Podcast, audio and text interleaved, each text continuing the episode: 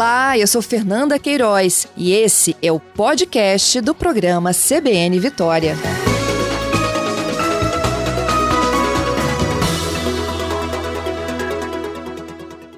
Bom dia, Ricardo. Bom dia, Fernanda. Bom dia aos ouvintes também. Muito obrigada pela sua gentileza. Ricardo, explica para os nossos ouvintes, né, na prática, o que significa um lockdown. É, é, é interessante a gente, a gente lembrar um pouquinho, Fernanda, que essa é uma experiência que nós nunca vivemos e talvez boa parte dos países ainda não viveu. Né? É, então, é, realizar um lockdown, realizar uma medida como essa, é algo que, sob um amparo jurídico, gera vários questionamentos. E eu já posso mencionar, assim, de, de, de, de primeiro, e que, por exemplo, você mencionou a decisão judicial que foi tomada lá em São Luís, né, com relação ao lockdown. O próprio juiz que proferiu essa decisão, tem um trecho da decisão em que ele diz assim: embora essa minha decisão seja de constitucionalidade duvidosa, ele fala assim mesmo, que não é comum numa decisão judicial. É, eu tomo ela por uma questão de, de vida, é, porque é, nós estamos num momento em que, em, em, que as decisões são muito frágeis, é, tanto, tanto sob o ponto de vista do Poder Executivo, do Judiciário, frágeis no sentido de que não se sabe bem qual é o amparo legal, porque a Constituição não é clara com relação a isso.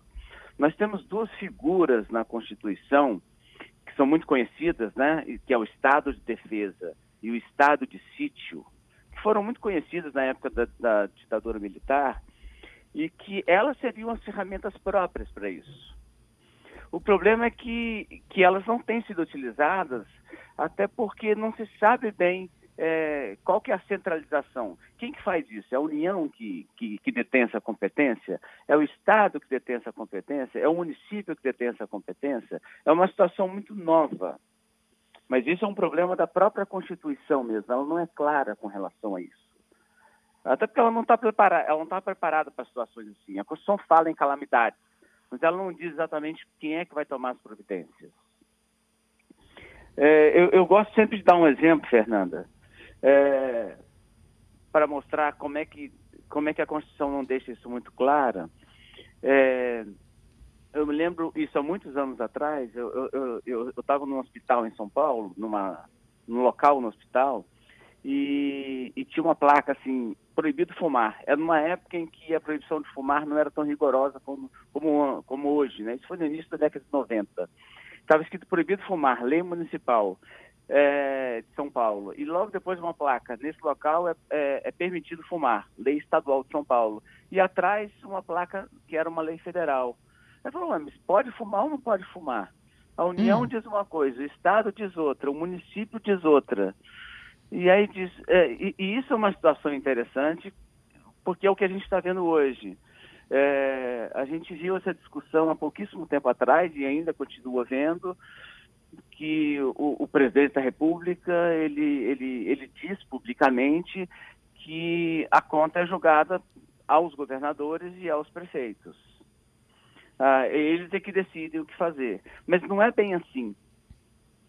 Ah, a, a, nossa repartição de competências, ou seja, a nossa repartição de atribuição, ela é clara em algumas coisas e ela não é muito clara em outras coisas. Eu vou dar dois exemplos muito, muito, assim, talvez elucidativos. Sim. Quem, quem é que no Brasil vai dizer se, se algo é crime ou não é? Por exemplo, quem diz no Brasil que homicídio é crime? Só a União pode dizer isso, ou seja, só o Congresso Nacional pode dizer isso. O, o Estado do Espírito Santo não pode, por exemplo, criar um crime. Isso é proibido. O, a Prefeitura de Vitória também não pode criar um, um, um crime. É só a União. Mas por que isso? Porque a Constituição diz claramente isso. Direito penal é legislado apenas pela União. Direito do trabalho é legislado apenas pela União. Então, tem vários temas que são claros. Agora, há outros temas que não são claros. Eu vou dar um, o segundo exemplo que eu disse, que é bem elucidativo. Eu acho que talvez o ouvinte, e você, Fernando, deve lembrar daquela discussão que, que, que, hora, que hora ou outra volta sobre a abertura dos comércios ao domingo, principalmente os supermercados. E Lembro na época, muito. Se, na época ficou se discutindo muito se quem definia se, se o, o, o, supermercado abria era o município, ou se era o Estado do Espírito Santo, ou se era mesmo a União, já que se falava de direito do consumidor, direito do trabalho.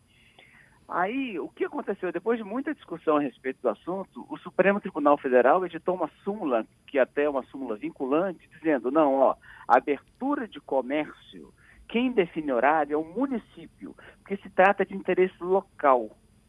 Mas, mas perceba bem, a, a, a Constituição, ela nunca deixou isso muito claro. Precisou que o Supremo Tribunal Federal dissesse isso claramente.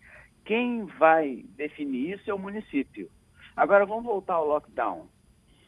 Para você definir isso. É... professor, só, Sim, só uma dúvida. Ele está na Constituição, lockdown? Não, é isso que a gente vai falar agora. Ok. Medidas como, medidas como distanciamento, como isolamento, né? nós estamos falando de, escalona, de forma escalonada, distanciamento, isolamento e lockdown, eles não estão. Eles integram a espécie de calamidade.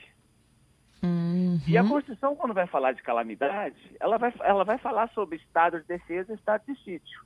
Só que são medidas tão extremas, tão extremas, que necessitam da participação do presidente da República e do Congresso Nacional e que permitem interceptação telefônica, violação de correspondência. E como é uma situação muito nova, e, e, e eu acho que pegou o país de surpresa, como na verdade em geral se pega numa calamidade, é, as medidas acabaram sendo tomadas por vários entes federativos. A União começou isso, a, a, União começou, a União através do presidente da República editou um decreto presidencial dizendo que, o que eram as atividades essenciais. Os governadores, por sua, por sua vez, também é, começaram a tomar suas iniciativas e os prefeitos também. E aí veio a pergunta. É, é uma pergunta talvez um pouco coloquial aqui, né? Mas quem manda mais? Quem prevalece? E com isso, o Supremo Tribunal Federal, em duas ações, tentou definir de quem era a atribuição. Só que o Supremo Tribunal Federal, em vez de fazer igual fez com o comércio, e dizer assim, olha, quem define é o governador, não, quem define é o município, ou quem define é a União, ele não fez isso. Ele disse, olha, nesse assunto de saúde, educação, há uma competência comum entre eles.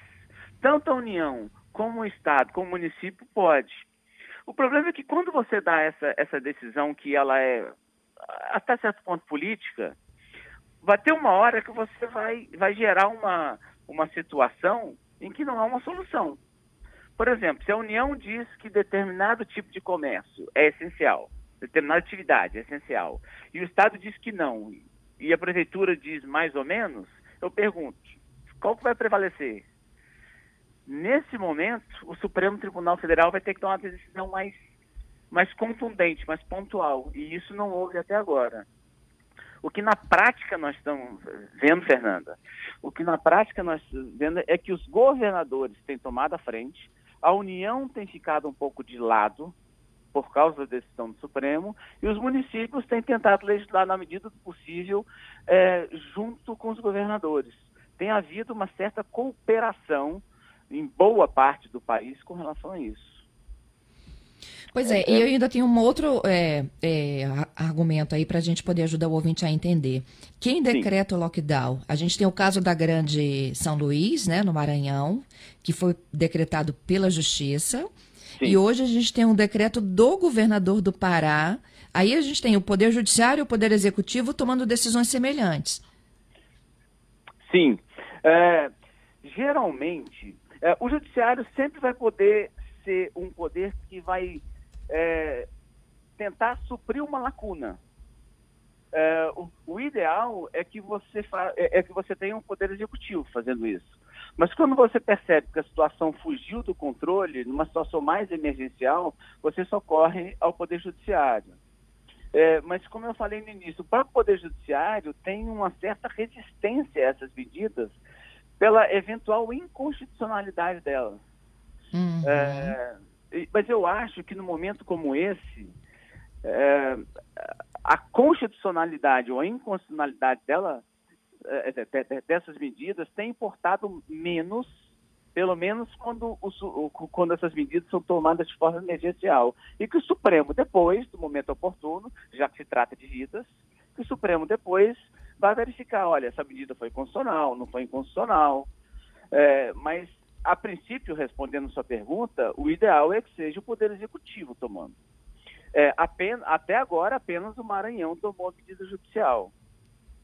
Uh, nós temos São Paulo, agora, né? Uh, que, que pode tomar decisão sexta-feira, né? Isso. O governador Dória já definiu algumas situações em que, por exemplo, é, é obrigatório o uso de máscara e ele, inclusive, nesse decreto, ele é expresso ao dizer que o não uso de máscara gera multa, porque a gente, o que, o que nos faz pensar, oh, mas não vestir alguma, eh, eh, não vestir algo pode gerar realmente uma multa? Em termos de legalidade, isso poderia ser dado no futuro. O problema é que nós estamos diante, novamente dizendo, de uma situação emergencial, nunca vista antes, e que nós temos que nos socorrer da legislação que nós temos atualmente. Então, é, completamente possível então, isso? Eu acho que é uma pergunta que todo mundo vai fazer. Ele pode me multar por não usar máscaras? É, ele, ele, bom, ele pode, na verdade, prever isso na legislação. É, e se essa multa vai ser efetivada ou não, isso cada estado é que vai acabar dizendo. Assim como nós, é uma multa administrativa, né? Lembrando, né? Isso é uma multa administrativa. Assim como nós levamos uma multa de trânsito, é, nós vamos levar uma multa administrativa. É, mas se isso vai se concretizar mesmo, isso a gente vai ter que esperar um pouco para ver. É, o que, que esses governadores têm feito para justificar essa medida? Eles justificam isso pelo próprio Código Penal. Que existe um, um crime previsto no Código Penal, a pena pequena, verdade. Existe um crime, está previsto lá no artigo 268 do Código Penal, que fala infringir determinação do poder público destinada a impedir introdução ou propagação de doença contagiosa. Em outras palavras, o Código Penal, que é uma legislação federal, então prevê que alguém tem que obedecer determinação dos entes do poder público com relação à tomada de, de, de atitudes com relação à saúde. Sim. É, então, quem desobedecer por exemplo, o uso de máscara, teoricamente falando, eu digo teoricamente porque nós não passamos por isso ainda, e eu insisto bastante nisso, é, pode ser multado, mas também pode ser responsabilizado criminalmente. A pena de, é de um mês a um ano, se não me engano. Em São Paulo, de até quatro anos. Oi, desculpa? Em São Paulo, é até quatro anos. É, não, mas aí crime mesmo é só é aquilo que eu, que eu falava no início. Se ele estipular qualquer tipo de crime é, numa legislação estadual, ela vai ser inconstitucional. Crime, ou seja, prisão, reclusão ou detenção, só quem pode definir é a União. Isso o Supremo deixou bem claro. Então, se qualquer legislação estadual prever um crime, por, por exemplo, e, e aí, consequentemente, uma prisão, tá? É, ela vai ser inconstitucional. Você pode multar alguém administrativamente. Agora, os estados e as prefeituras, elas não vão poder criar é, qualquer legislação que prevê qualquer tipo de prisão. E, e isso eu acho que a gente não tem muitas dúvidas no sentido jurídico que o Supremo vai declarar inconstitucional se vier uma legislação prevendo uma prisão definida pelos governos estaduais ou prefeituras municipais.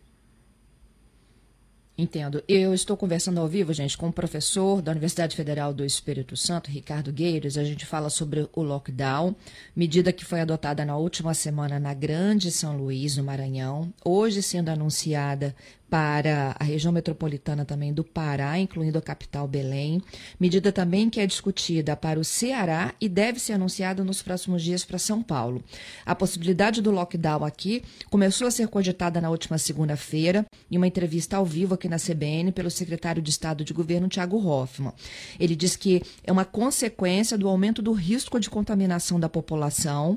Isso já foi é, regulamentado em estratégias adotadas em outros países. A gente citou aqui hoje a Grande Vitória, por exemplo, ela reúne quase que 90% dos casos encontra-se em risco alto de disseminação da Covid. Se a gente saltar do risco alto para o risco extremo, aí sim o governo diz que não descarta a possibilidade de decretar um lockdown. O professor Ricardo está falando aí quem pode fazer isso, como que pode fazer isso, quais são as medidas restritivas. Eu tenho muita gente participando, professor, muita gente defendendo o lockdown como medida para salvar vidas, que é uma coisa que você pontuou desde o início, né? Sim. É, infelizmente, diz aqui o Gabriel, tem muita gente aqui no Espírito Santo que ainda acha que está curtindo férias em plena pandemia. Essa é uma discussão que foi muito presente desde a última semana, professor, até porque o comandante do Corpo de Bombeiros, que trabalha nesse mapa né, da Covid-19, ele diz que entristece quando ele passa na orla e vê as pessoas né, na praia, não só fazendo atividade física, mas realmente frequentando a praia como banhista. E, o que, que precisa de virar a chavinha das pessoas para elas entenderem que a hora é de se recolher e não de se expor. Eu vou fazer o seguinte, professor, a gente continua essa entrevista, dou aquela paradinha tradicional para o repórter CBN e eu volto com os nossos ouvintes e as provocações para o senhor, combinado? Eu iniciei o programa falando né, sobre lockdown. Nós já iniciamos esse debate desde a última segunda-feira, que é ao vivo na programação da Rádio CBN. Se a situação de contágio na Grande Vitória ela aumentar, saindo de um risco que hoje é considerado alto para um risco extremo, a possibilidade de lockdown ela não está descartada pelo governo. Isso foi dito pelo secretário de governo na segunda e pelo secretário de Estado de Saúde ontem. A gente hoje tenta explicar para a população o que é o lockdown, como que funcionariam essas medidas mais restritivas restritivas. E para que a gente possa contribuir para este debate, eu tenho um entrevistado que está conosco ao vivo desde o primeiro bloco, que é o professor da Universidade Federal do Espírito Santo, Ricardo Gueiros. Professor, vou exibir aqui a participação do ouvinte Adeir para a gente explicar aqui a dúvida que é muito presente na vida das pessoas. Vou exibir aqui agora. Oi, bom dia a todos.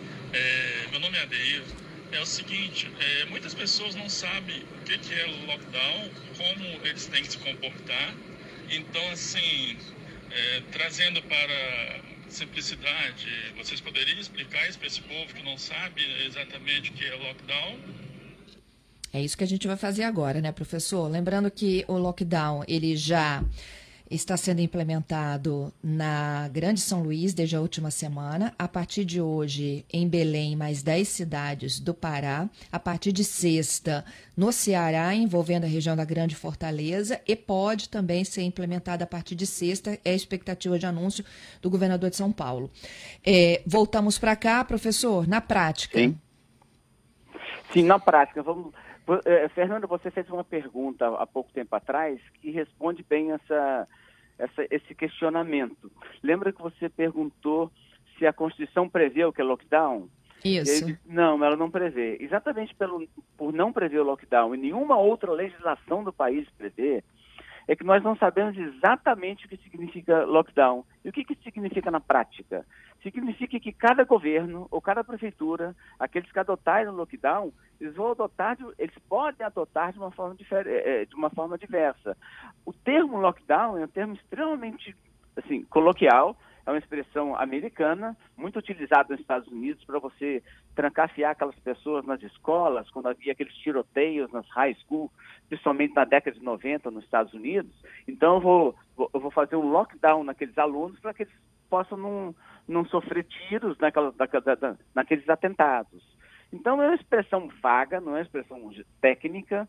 Então, se ela vier a ser adotada, e como ela já vem adotada já, já, já vem sendo adotada no Maranhão, vai poder ser adotada em outros estados, e pode vir a chegar em São Paulo, no Espírito Santo. Pode ser que ela seja de um jeito em São Paulo e de um jeito em Vitória. O que, que interessa saber nesse caso? É, eu acho que todo mundo da população, até porque todos vivem esse momento, nós temos uma gradação. Então, nós temos um distanciamento, nós temos um isolamento e nós temos o o que cotidianamente se fala, até no mundo mesmo, em lockdown, ou seja, a medida mais extrema, o que foi feito é, no epicentro da, da China. Todos ficam em casa, só podendo sair de casa para aquelas atividades básicas, ou seja, supermercado, farmácia, e podendo Isso. sair de casa aquelas pessoas é, que trabalham em atividades essenciais. Então, atividades essenciais, por exemplo, os, os, os garis, atividades médicas, obviamente, os que trabalham nas farmácias, os que trabalham nas padarias, os que trabalham nas, nos supermercados, etc. Mas isso, como eu disse, como eu disse há pouco, isso pode variar, pode ser no estado de São Paulo de uma forma ou no estado do Espírito Santo outra. A realidade dos diferentes estados são diferentes como nós não temos uma legislação uniforme, isso vai poder ser alterado. É, e em alguns exemplos assim que eu acompanhei em cidades na Itália que estavam de lockdown, que capixabas participaram conosco ao vivo, né? Lá ainda início de março, viu, professor? É, eles falavam também que tinha um poder de polícia na rua, né? As pessoas eram abordadas, é, era uma coisa mais ostensiva. Isso. É, isso eu acho que vai, ficar, vai acabar. Inclusive, isso é uma coisa interessante, Fernando, que você disse. Sim, mas aí o Estado, vamos supor que o Estado decreta que vai haver knockdown. Quem é que vai fiscalizar isso? Porque o grande problema é a fiscalização. Não adianta você virar e falar assim, ó, é proibido sair na rua, é proibido sair na rua sem máscara. Se ninguém fiscalizar, não vai adiantar muito. É, o, o, no decreto de São Paulo sobre o uso de máscara, ele diz que cabe a, a, aos guardas municipais fiscalizarem isso. Então, com isso, você já percebe que, embora tenha sido o governo do Estado que tenha tomado essa medida de forma normativa, ou seja, a norma foi editada pelo governo, quem vai fiscalizar é o município. Dá para perceber que está havendo, na maioria dos estados, uma cooperação. A cooperação talvez não exista tanto entre a União e os estados, como nós sabemos, por uma questão política. Mas tem havido uma cooperação entre os estados e municípios. Então, provavelmente, nós não sabemos o que vai acontecer aqui no Espírito Santo, nem, nós nem sabemos se vai haver um lockdown ou não, é, um lockdown ou não, mas é, provavelmente a fiscalização caberá às prefeituras, através uh, de várias entidades, talvez inclusive através da Guarda Municipal com a ajuda da polícia em alguns casos. Isso. A, a, a, Guarda Municipal não deixa de ser uma polícia. Verdade. Ela não deixa de exercer um poder de polícia. Isso foi definido pelo Supremo Tribunal Federal também há alguns anos. Se a Guarda Municipal tem poder de polícia ou não. E o Supremo Tribunal Federal acabou dizendo que ele tem sim poder de polícia. Não como a Polícia Militar, que é estadual, mas ela tem sim.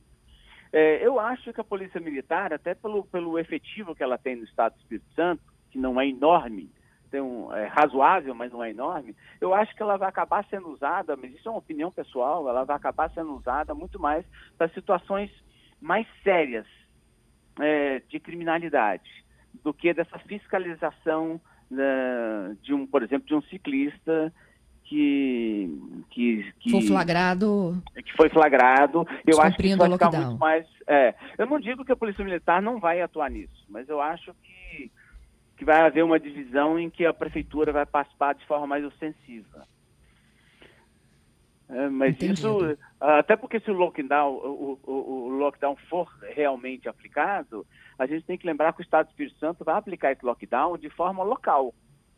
Ele não vai dizer, o Estado do Espírito Santo está em lockdown. Ele não vai falar isso com relação a uma cidade é, pequena do norte do Estado do Espírito Santo. Ele vai dizer isso provavelmente em, em algumas cidades da Grande Vitória, ou talvez outras é, periféricas, né? Isso vai ser avaliado pela Secretaria de Saúde. É, não, a minha especialidade não é médica, né? Mas sempre quando, sempre quando me pergunto, sempre quando me perguntam minha opinião, ou me falam alguma coisa a respeito do assunto, eu sempre digo o seguinte, ó. É, eu nunca vi na história, nem no século passado, o mundo ter parado como ele parou. É, nem na Segunda Guerra Mundial tudo parou desse jeito eu não vivi a Segunda Guerra Mundial, minha, minha mãe viveu. Ah, nós tivemos uma Olimpíadas que parou por causa da Europa. Agora, o mundo parar, como o mundo parou agora, como praticamente todas as atividades pararam, os Estados Unidos não parou o país como ele parou agora.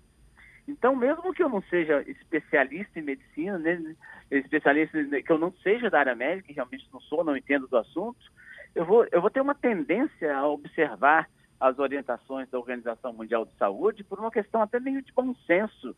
O mundo que gira em torno de uma economia, ele não iria parar por uma questão, é, por uma questão como essa, né? Então, quando você me perguntou quando alguém está andando na praia, qual é a medida que a gente toma, eu digo, ah, eu só posso dar minha opinião pessoal nesse ponto, né? não jurídica, já que eu não sou da área de saúde, mas uma questão de olhar para o cenário do mundo e, e pensar um pouco, será que será que eu tenho o direito de será que seria será que seria de bom senso eu começar com várias teorias da conspiração e achar que o mundo todo está planejando, está fazendo planejamento, eu, eu, eu, só tenho dois caminhos a seguir. Eu preciso seguir o caminho da cautela da vida. E é o caminho da ciência também, né, professor? Ah, sim, é um caminho da ciência. Por isso que eu digo, acho que a minha premissa são as orientações da Organização Mundial da Saúde. Elas são perfeitas? Não, porque a ciência não é perfeita. A ciência, jurídica, a ciência jurídica não é perfeita, a ciência médica não é perfeita, mas ela dá as diretrizes, ela dá o caminho. Agora, se, ela, se lá na frente ela descobrir, olha, eu não acertei, ela tentou. A ciência, a ciência vai dizer disso. Qualquer ciência vai dizer disso. É isso aí. Professor, te agradeço muito pela gentileza e pela participação aqui conosco, hein? Sim, é, foi um, foi um prazer. Dias melhores virão, não é isso? Dias melhores virão. Que todos, que, que todos fiquemos bem, Saúde a todos aí, saúde dos ouvintes, a, a CBN, a todos os funcionários da CBN. Aliás, um serviço essencial. Que assim seja, que a gente siga com saúde para continuar informando e tirando as dúvidas de todos que participam conosco aqui ao vivo. Bom trabalho para o senhor, hein? Tá, muito obrigado, Fernando. Tudo de bom para vocês todos. Eu que agradeço, a gentileza. Ricardo Gueiros.